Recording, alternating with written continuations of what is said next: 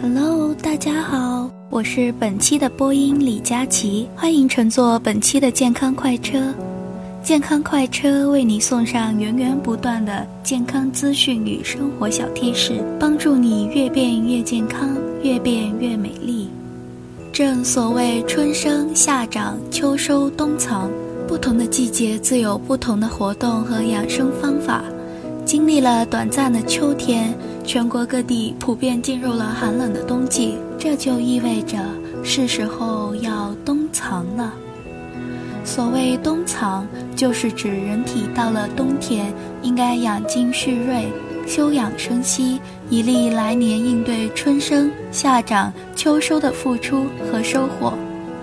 这既是大自然植物与动物的生长规律，也是人类一道养生的原则，同时也体现了天人相应的中医原理。冬季天气干燥寒冷。因此，人们衍生出了各式各样的取暖方法。然而，你们知道吗？一些错误的方法是会影响我们身体健康的。下面，我们就来一起揪出这些蛰伏在我们日常生活中的小蛀虫吧。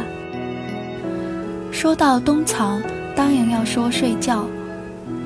当室温低于十六度时，晚上睡觉会感到一些寒意。因此，有的人把头蒙在被窝里睡觉，这样感觉上会暖和一些。在没有取暖设施的南方，或者取暖设施较差的郊区和农村，蒙头睡觉成为了一种保暖方式。然而，这是非常不科学的。我们吸进的是氧气，呼出的是二氧化碳，被窝里空气流通差，氧气会越来越少。二氧化碳和不洁气体却越积越多，所以很多蒙头睡觉的人醒后会感到昏昏沉沉、疲乏无力。这就是不洁空气导致的呼吸不畅、出现缺氧的结果。我们看电影、电视，常常能看到一群人围着火堆取暖、其乐融融的场景。冬季北方居民有烤火的习惯。尤其是农村居民，但是这是不科学的。冬天手脚长期暴露在外，血管收缩，血流量减少。此时如果马上用火烘烤，会使血管麻痹，失去收缩力，出现动脉淤血、毛细血管扩张、渗透性增强、局部性淤血，轻的形成冻疮，重的造成组织坏死。所以，冷冻的手脚只能轻轻揉擦，使其慢慢恢复正常温度。